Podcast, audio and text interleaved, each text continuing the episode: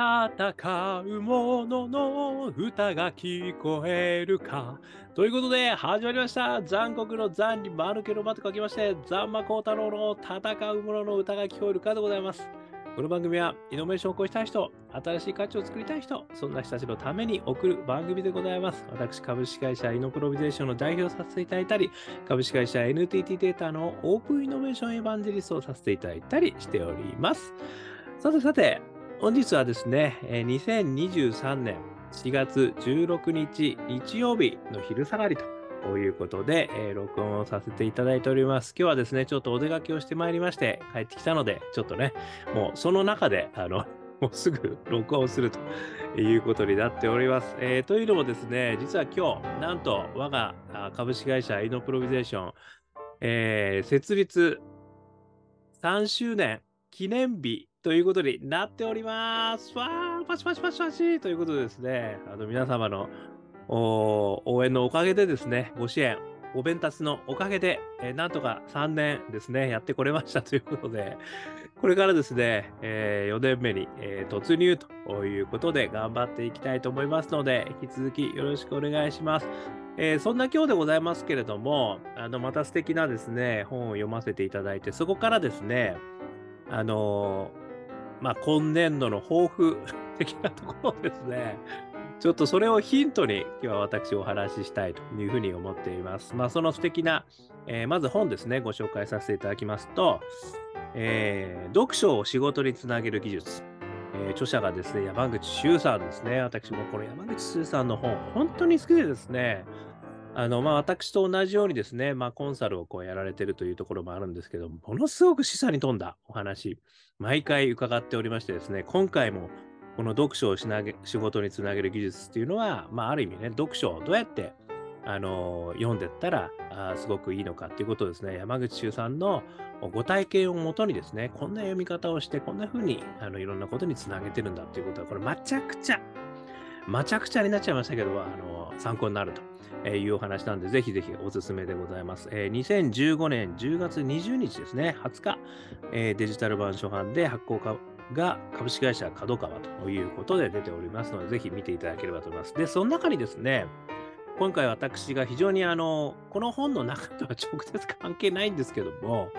あの非常に面白かったあのところをちょっと引用させていただいて、私のこれからイノベーション活動の抱負にしたいと思ってます。その言葉、ね、ご紹介しますよ。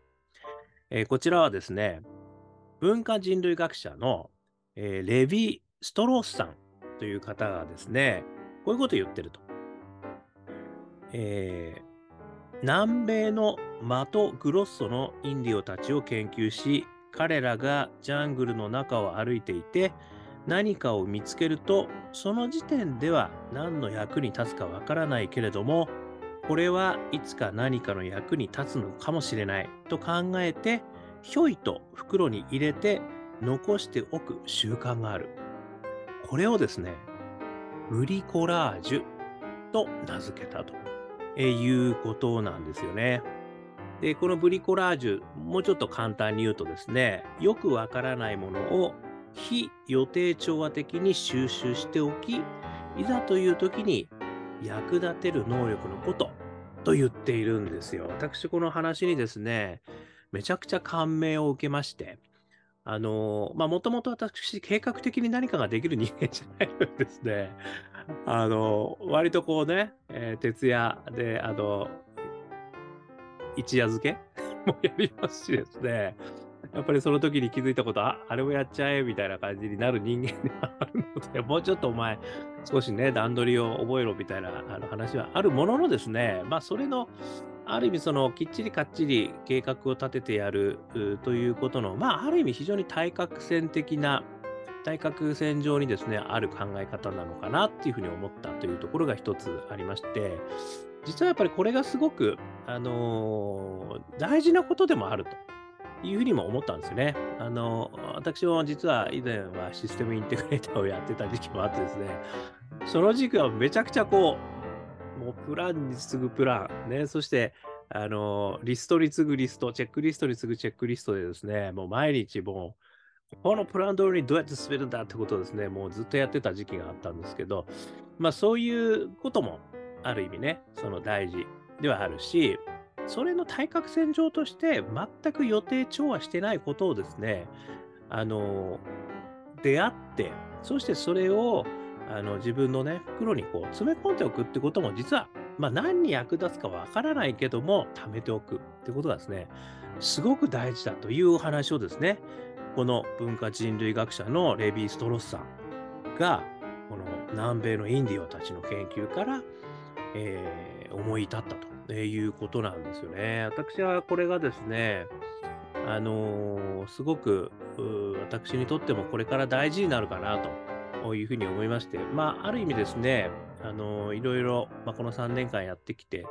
あのー、なんとなくね、やっていく仕事のフォーマットみたいのが結構決まってきている段階ではあるんですけれども、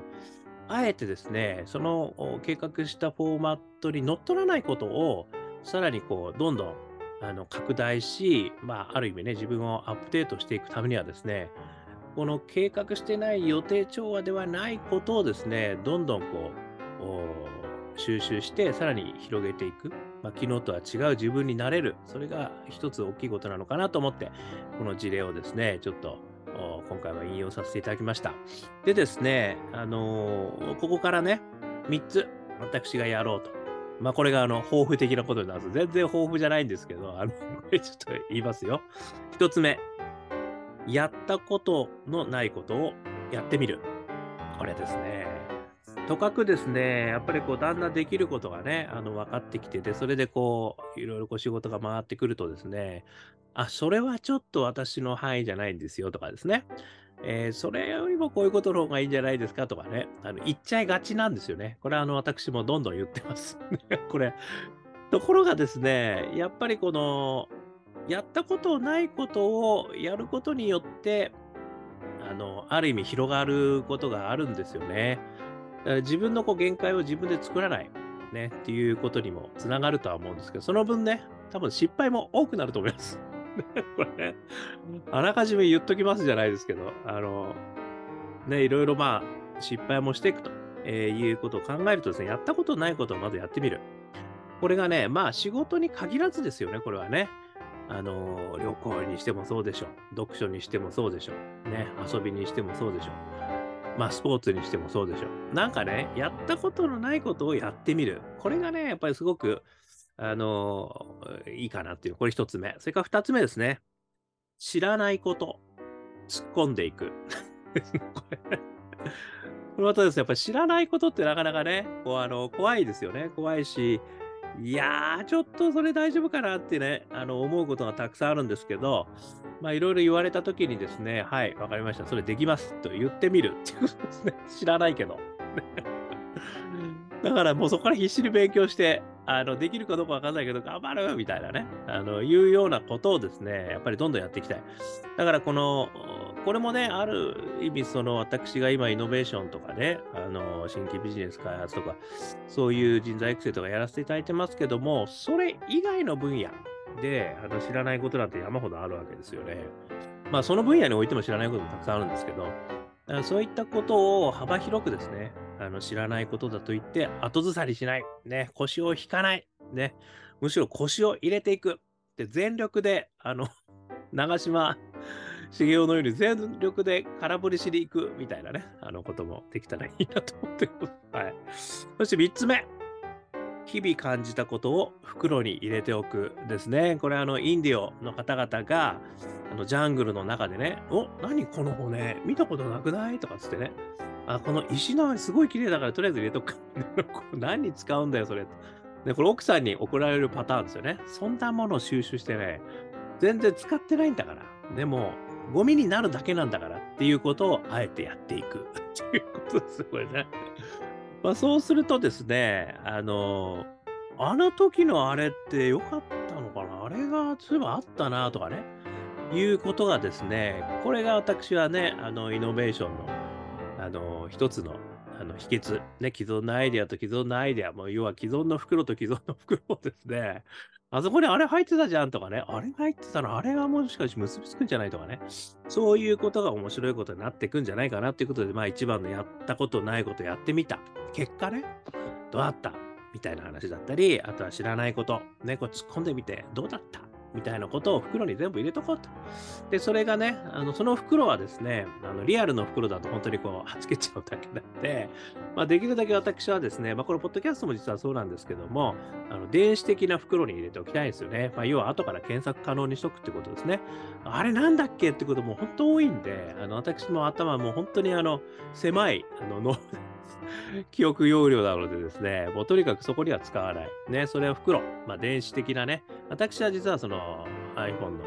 メモ帳をね、よく使ってるんですけど、そこでこう検索できるようにしておくみたいなことをですね、やっておくと、3周年を過ぎた、ね、株式会社イノプロビゼーション、ね、もうちょっとなんか新しい動きがしてきたね、みたいなね、また新しいこと始めましたね、みたいなね、ことにもぜひぜひ、あのー、していきたいなというふうに思っているということでございますね。ぜひとも毎日がね、えー、ワクワクできるような新しい価値が、ね、生まれれば、えー、生まれるような活動がね、もしくは私の周りからね、そういった価値が生まれるような活動のご支援をしていくということができればいいなというふうに思っています。まあ、その中でも1に健康。ね。あのこれはあの健康、えー、3つのね、幸せの法則って私何回も話してますけども、健康、仲間、まあ、そして富ね、っていう話をいろんな方が言ってますけど、私の場合はまあ1に健康ではあるんですけども、その次はですね、イノベーター3つのフレーム、パッション、仲間、大義ですね。まあ、健康は必要だかもしれないけれども、やっぱりね、こう自分の